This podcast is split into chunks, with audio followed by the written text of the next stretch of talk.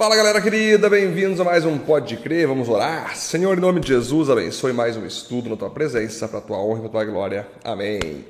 Muito bem, queridos, vamos hoje então para Levítico, capítulo 6, aonde o primeiro ponto tem como afirmação: Não basta pedir perdão, temos que restituir quando errarmos contra alguém.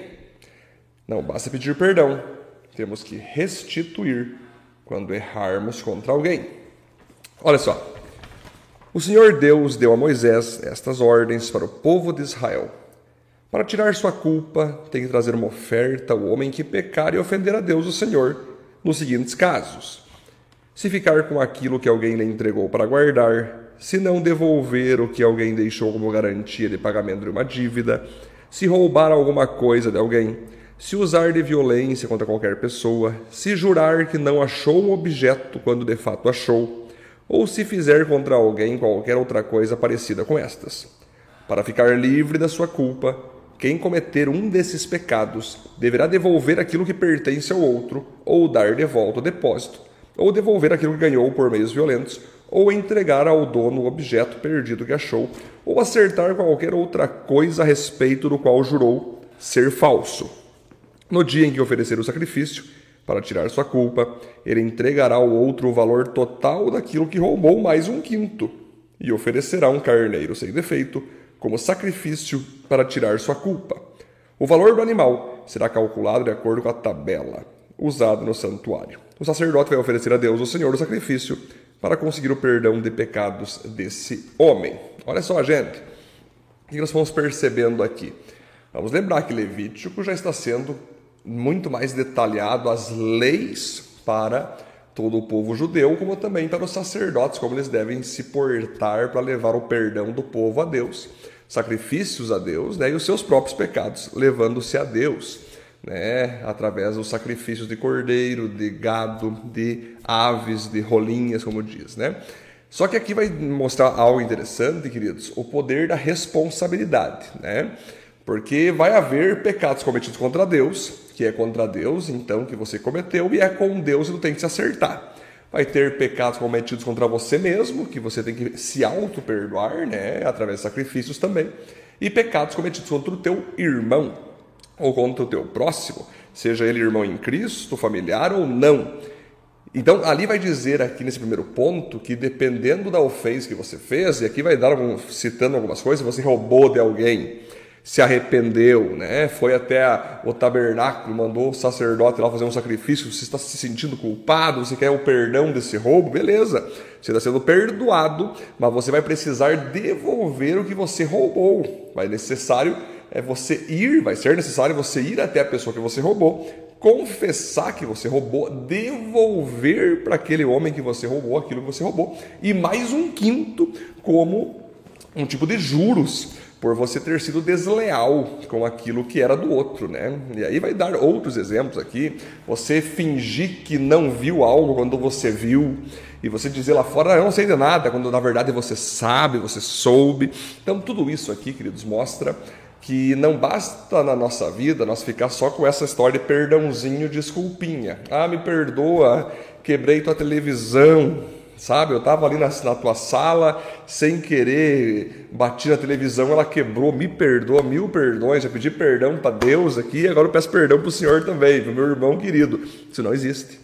Se você quebrou a televisão de alguém, seja sem querer, seja por querer, que é pior ainda, você tem que pagar aquela televisão. Você tem que fazer alguma coisa para restituir aquela pessoa no qual você lesou. Então existe esse evangelho romântico, né? Que tudo se resolve com perdãozinho, que tudo se resolve com desculpinha, que tudo se resolve, ai, não foi minha intenção, que tudo se resolve, ah, eu esqueci, eu não vi, eu não sabia. O evangelho não funciona assim. A vida cristã não funciona assim. Nós temos que ser pessoas de caráter. Aqui Deus está mostrando: se você tem culpa de algum pecado, você lesou alguém, você cometeu pecado contra alguém, ofereça o sacrifício a mim, Deus, para que eu te perdoe. Mas agora você vai lá pedir perdão, confessar o que você fez e restituir aquilo que você causou contra o teu próximo. Isso é caráter. Isso é bonito. Existem muitos cristãos, queridos, eu como pastor, eu atendo muitas pessoas toda semana e se vê claramente que uma das áreas que os cristãos mais pecam e erram é por eles terem dívidas com outras pessoas. Elas têm dívidas nas lojas, elas têm dívidas entre eles, eles compram fiado e daí não conseguem pagar, e um fica escapando do outro na rua, bloqueiam no WhatsApp para não ter cobrança, e vão vivendo a vida assim como se nada tivesse acontecido. Ah, faz parte, somos irmão em Cristo. Aquela pessoa tem que entender que eu comprei na hora achando que ia conseguir pagar, mas não estou conseguindo pagar. E assim vai. Elas têm o nome no Serasa, elas têm o nome no SPC, e assim elas vão vivendo. E aí, quando elas chegam até o nosso escritório pastoral, a gente leva essas pessoas a procurar uma após outra pessoa que elas estão devendo, explicar a situação, falar que vão dar um jeito, que assim que entrar vão estar pagando, mas vão encarar a situação vão encarar aquelas pessoas pelo qual elas estão devendo. Então você perceba, queridos, como a Bíblia é maravilhosa, né? Se você cometeu, né, você estava passando na rua e sem querer se tropeçou em alguém, você esbarrou em alguém, tudo bem.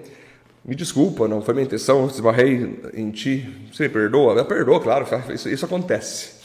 Tem coisas que a gente comete que não precisa de restituição. Um perdão resolve, a gente sabe disso. Mas tem outras coisas que deve haver a restituição.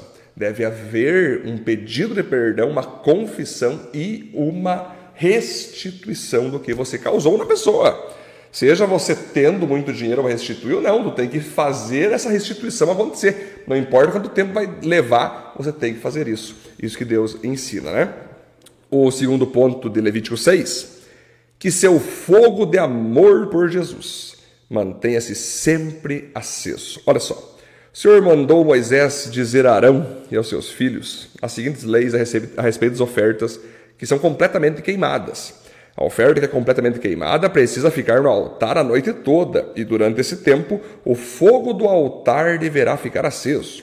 Depois que o fogo queimar todo o sacrifício, o sacerdote, vestido com calções de linho e uma túnica de linho, tirará cinzas e as colocará ao lado do altar. Depois trocará de roupa e levará as cinzas para um lugar puro, fora do acampamento.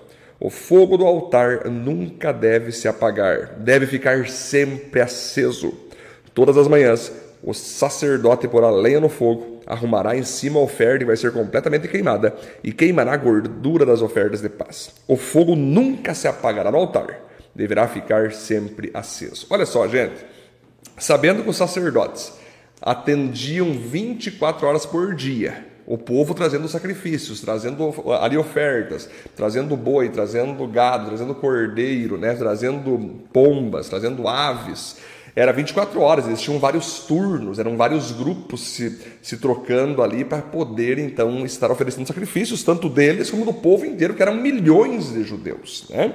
Então é evidente que para que o serviço ficasse adiantado, para que o serviço não ficasse atrasado, eles deveriam manter o fogo aceso o tempo todo. Não tinha que apagar o fogo, dar uma descansada, esperar o outro chegar. Não, porque tinha filas e mais filas de judeus, do povo de Deus, levando sacrifícios para então ter os seus, perdão, seus perdões, as suas bênçãos de Deus. Então o fogo deveria estar sempre aceso no altar. Inclusive Levítico, então 6, versículo 13, é o versículo é, chave da nossa igreja viva, da nossa igreja viva Planet, né? Que origina então esse avivamento, que o avivamento vem do fogo, o Espírito Santo desce como fogo, enche-nos com o poder dele, e nós entendemos então com isso que eu quero te passar agora, que se você quer ter uma vida diária contra o pecado, vivendo longe da impureza, vivendo longe da imoralidade, o teu fogo por Jesus, através da oração, através da leitura bíblica, através da meditação das Escrituras, deve estar sempre aceso. Todos os dias você tem que estar mantendo o teu fogo aceso por amor a Deus, por amor à palavra dele. Porque quando vem os pecados, quando vem as tentações, esse fogo automaticamente vai queimar esses pecados, vai afastar você de viver uma vida de pecado. Esse fogo de amor por Jesus nos faz ter poder para dizer não para aquilo que não vem dele. É aquela frase que diz: ou o pecado te afasta da presença de Deus, ou a presença de Deus te afasta do pecado. Ou o pecado vai te afastar da Bíblia, ou a Bíblia vai te, vai te afastar do pecado. Ou o pecado vai te afastar da oração, ou a oração vai te afastar da, do pecado. E aí que eu digo para vocês, queridos, como que funciona. Nós temos que entender que o fogo deve ser mantido aceso. Você não pode dormir, você não pode deixar de vigiar. Lembra uma vez que Jesus estava querendo orar lá, ele foi orar, ele falou: orem comigo e vigiem aqui, que minha alma está tendo uma agonia horrível. Quando estavam dormindo, ele disse assim: Queridos, por favor, não durmam. Orem e vigiem. Vocês não podem vigiar comigo nem por uma hora. E aí Jesus larga um segredo aqui, que o certo para nós manter um fogo aceso pelo amor por Ele, um fogo aceso de unção por Ele, nós deveríamos, no mínimo, ter uma hora por dia de devocional, de oração, de Bíblia. E quem puder fazer algo mais do que isso, claro que não, não importa o tempo que você tem com Deus, sim a qualidade do tempo, a gente sabe disso. O que importa é você buscar diariamente. Mas se tu consegue ficar uma hora lendo a Bíblia, orando, meditando, focado, sem se desconcentrar, já é o suficiente minimamente para você estar com o teu fogo sempre aceso. Alguns conseguem, devido às suas tarefas diárias, dar o dízimo do tempo para Deus. Duas horas e 40 minutos, focado na Bíblia, focado na oração, focado no louvor. Quanto tempo você vai buscar a Deus? É você e Deus que vão decidir. É vocês que vão conversar. Mas o que importa é que o teu fogo de amor por Ele tem que se manter sempre aceso. Você não pode deixar o fogo se esfriar. Você não pode deixar o fogo apagar, o fogo diminuir. Porque quando vier os pecados, eles têm que ser queimados nesse fogo. Quando vier as tentações, têm que ser queimados nesse fogo. Entendeu, irmãos? É que nem a comunhão com a igreja. Nós temos que estar no mínimo, no mínimo, uma vez por semana em reunião com os irmãos. Por quê? Porque uma brasa precisa estar com outros, outras brasas para estarem quentes. Se você tirar uma brasa do braseiro e ela ficar muito tempo fora desse braseiro, ela vai se apagar.